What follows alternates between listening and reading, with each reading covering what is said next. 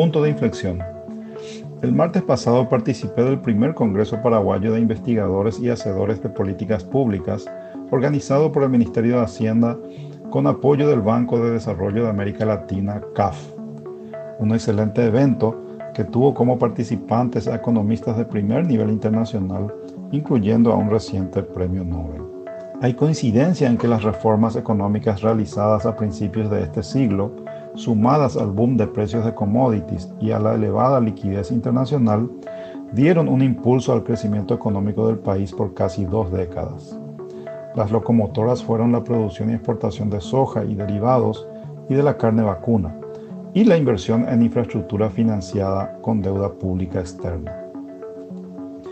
La creciente previsibilidad macroeconómica generada por buenas políticas fiscales y monetarias, combinada con una economía flexible, crearon el entorno apropiado para la iniciativa privada y se incrementaron la inversión, el crecimiento económico y el empleo, y se redujo el índice de pobreza a la mitad.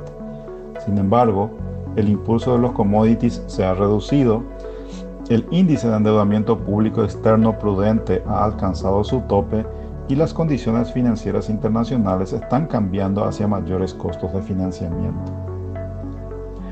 Por lo tanto, Estamos en un punto de inflexión. Recién hemos logrado alcanzar un ingreso per cápita de nivel medio-bajo y la tasa de pobreza sigue en alrededor del 25% de la población. Para seguir avanzando necesitamos nuevos motores de inversión y realizar ajustes en las políticas públicas que apunten a mejorar la productividad de la economía. Cualquier renovado impulso a la inversión en la próxima década necesariamente estará vinculado a nuestros recursos relativamente abundantes, recursos naturales, energía y gente joven de mediana calificación. La instalación de la primera planta de celulosa en el norte del país provocará el desembarco de otros proyectos similares. La conversión de energía hidroeléctrica y solar en hidrógeno verde y el desarrollo de un sistema de transporte público y privado eléctrico traerá un renovado impulso a la generación energética. La maquila seguirá siendo un importante instrumento de integración a las cadenas industriales regionales. Para acelerar este proceso, son necesarios cambios regulatorios en el sector energético, alcanzar ciertos acuerdos de integración, en especial con Estados Unidos y Europa, mantener la previsibilidad macroeconómica e incrementar la seguridad jurídica y física combatiendo la corrupción y la impunidad. Por otro lado, hay un importante desafío en incrementar la productividad.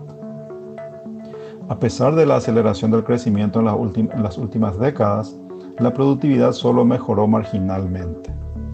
Una causa estructural está en el fracaso del Estado en la prestación de servicios de educación, salud e infraestructura de buena calidad que limitan el capital humano y los servicios básicos y logísticos, factores subyacentes de la productividad y competitividad de todas las actividades económicas. Son urgentes las reformas que mejoran la calidad del gasto público y de estos servicios públicos fundamentales.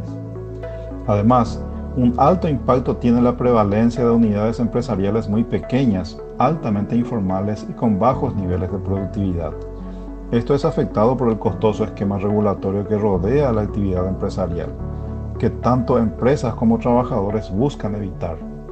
Es necesario modificar algunos puntos del régimen laboral y de la seguridad social para reducir los costos y promover la formalización.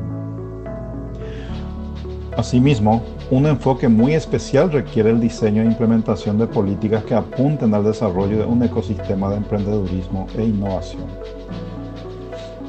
Estos congresos que aglutinan a expertos, internacionales y nacionales son importantes para compartir experiencias de políticas públicas en distintas áreas, sus factores de éxito y fracaso con sus contextos, contextos y condicionantes, buscando implementar en nuestro país aquellas que sean relevantes y aplicables a nuestra realidad. Esta primera versión nos clarifica en qué estamos bien encaminados y los nuevos frentes en los que debemos enfocarnos en los próximos años.